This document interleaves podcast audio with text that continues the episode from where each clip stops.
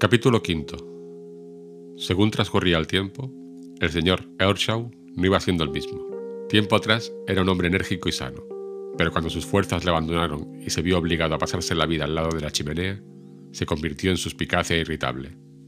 Se ofendía por la menor cosa y se enfurecía ante cualquier imaginaria falta de respeto. Especialmente podía apreciarse cuando se pretendía hacer a su favorito objeto de algún engaño o avasallarle. Velaba celosamente para que no le molestasen de palabra, y parecía que tenía metida en la cabeza la idea de que el cariño con que distinguía a Heathcliff hacía que todos le odiasen y deseasen perjudicarle. Esto iba en perjuicio del muchacho, porque como ninguno queríamos hacer enfadar al amo, nos plegábamos a todos los caprichos de su preferido, y con ello fomentábamos su soberbia y mal carácter.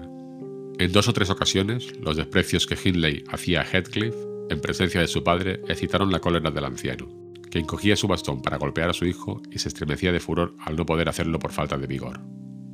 Finalmente, el cura, porque entonces había aquí un cura que se ganaba la vida dando lecciones a los niños de las familias Linton y Ershaw y labrando el mismo su terreno, aconsejó que se enviara a Hindley al colegio, y el señor Ershaw consistió en ello, aunque de mala gana ya que decía que Hindley era torpe y que no haría nunca nada de provecho. Yo abrigaba la esperanza de que la paz se restableciera entonces, porque me dolía mucho que el amo estuviera pagando las consecuencias de su buena acción. Suponía que los disgustos familiares estaban amargando su vejez. Por lo demás, hacía cuanto quería, y las cosas no hubieran ido del todo mal a no ser por la señorita Catalina y por José, el criado. Supongo que usted la habrá visto. Era, y debe de seguir siendo, el más odioso fariseo que se haya visto nunca. Siempre pronto a quererse objeto de las bendiciones divinas y a lanzar maldiciones en nombre de Dios sobre su prójimo. Sus sermones producían mucha impresión al señor Ershaw, y a medida que éste se iba debilitando, crecía su ascendiente sobre él. No cesaba José un momento de mortificarle con consideraciones sobre la salvación eterna y sobre la necesidad de educar bien y rígidamente a sus hijos. Procuraba hacerle considerar a Hindley como a un réprobo, y le contaba largos relatos de diabluras de Heathcliff y Catalina, sin perjuicio de acumular las mayores culpas sobre esta, con lo que quería adular las inclinaciones del padre. Desde luego, era la niña más caprichosa y traviesa que se haya visto jamás, y nos hacía perder la paciencia mil veces al día. Desde que se levantaba hasta que se acostaba, no nos dejaba estar un minuto tranquilo. Tenía siempre el genio pronto a la disputa y no daba nunca paz a la lengua. Cantaba, reía y se burlaba de todo el que no hiciese lo mismo que ella. Sin embargo, Creo que no tenía malos sentimientos, porque cuando hacía sufrir a alguien de veras, se apresuraba a acudir a su lado para consolarle. Pero tenía hacia Heathcliff un excesivo afecto. No podía aplicársele castigo mayor que separarla de él, a pesar de que por su culpa siempre estaban riñéndola. Cuando jugaba, le gustaba hacer de señora, y usaba las manos más de la cuenta para imponer su voluntad. Quería hacer igual conmigo, pero yo le hice saber que no estaba dispuesta a soportar sus golpes ni sus mandatos. El señor Earnshaw no sabía tolerar los juegos infantiles. Siempre había sido severo con los niños, y Catalina no acertaba a explicarse por qué en su ancianidad era todavía más gruñón. Sentía verdadero y maligno placer en provocarle. Era más feliz que nunca, replicándonos con mordacidad y burlándose de las piadosas invocaciones de José, buscándonos las vueltas y, en suma, haciendo lo que más desagradaba a su padre. Además, Obraba como si estuviera interesada en demostrar que tenía más imperio sobre Heathcliff, al despecho de su insolencia, que su padre con todas las bondades que le prodigaba. Después de hacer durante el día todo el mal que le era posible, al llegar la noche acudía al señor Earnshaw mimosamente, queriendo hacer las paces con él a fuerza de zalamerías. Vete, vete, Catalina, decía el anciano. No me es posible quererte. Eres todavía peor que tu hermano. Anda, vete a rezar y pide a Dios que te perdone. Mucho temo que haya de pesarnos el haberte traído al mundo.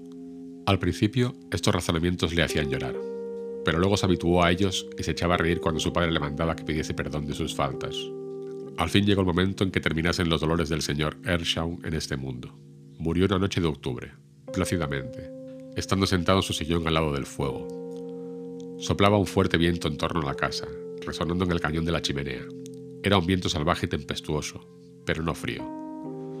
Todos estábamos juntos, yo un poco apartada de la lumbre haciendo calceta, y José leyendo la Biblia. Los criados, entonces, una vez que terminaban sus faenas, solían reunirse con los amos en el salón. La señorita Catalina estaba aplacada, porque se hallaba convaleciente y permanecía apoyada en las rodillas de su padre. Heathcliff se había tumbado en el suelo, con la cabeza encima de la falda de Catalina.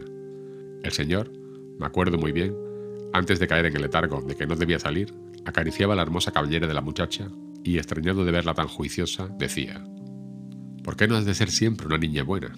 Ella le miró, se echó a reír y repuso, ¿Y usted, padre? ¿Por qué no había de ser bueno? Pero viendo que se disgustaba, le besó la mano y le dijo que iba a cantar para que adormeciese. Empezó, en efecto, a cantar en voz baja. Al cabo de un rato, los dedos del anciano se desprendieron de los caballos de la niña y reclinó la cabeza sobre el pecho. Le dije que se callara y que no se moviera para no despertar al amo. Durante más de media hora permanecimos en silencio, y aún hubiéramos seguido más tiempo así, a no haberse levantado José diciendo que era hora de despertar al señor para rezar y acostarse. Se adelantó y le tocó en el hombro, mas notando que no se movía, cogió la vela para observarle mejor. Cuando retiró la luz comprendí que pasaba algo anormal. Cogió a cada niño por un brazo y les dijo en voz baja que subiesen a su cuarto y rezasen solos, porque él tenía mucho que hacer aquella noche. Voy primero a dar las buenas noches a papá, dijo Catalina. Oh, ha muerto Heathcliff. Ha muerto. Y ambos empezaron a sollozar de un modo que desgarraba el alma. Yo también comencé a llorar, pero José nos interrumpió diciéndonos que por qué nos lamentábamos por un santo que se había ido al cielo. Después me mandó ponerme el abrigo y correr a Gimmerton a buscar al médico y al sacerdote. Yo no podía comprender de qué iban a servir ya uno ni otro, pero no obstante, salí presurosamente, a pesar del viento y la lluvia. El médico vino inmediatamente. Dejé a José explicándose con el doctor y subí al cuarto de los niños. Tenía la puerta abierta y no habían pensado en acostarse, aunque era más de medianoche. Pero estaban más calmados y no necesitaban de mis consuelos. En su inocente conversación, las ingenuas almitas se describían mutuamente las bellezas del cielo como ningún sacerdote hubiera sabido hacerlo. Mientras les escuchaba, llorando, no pude por menos de celebrar el que nos halláramos allí los tres juntos, a cubierto de mal.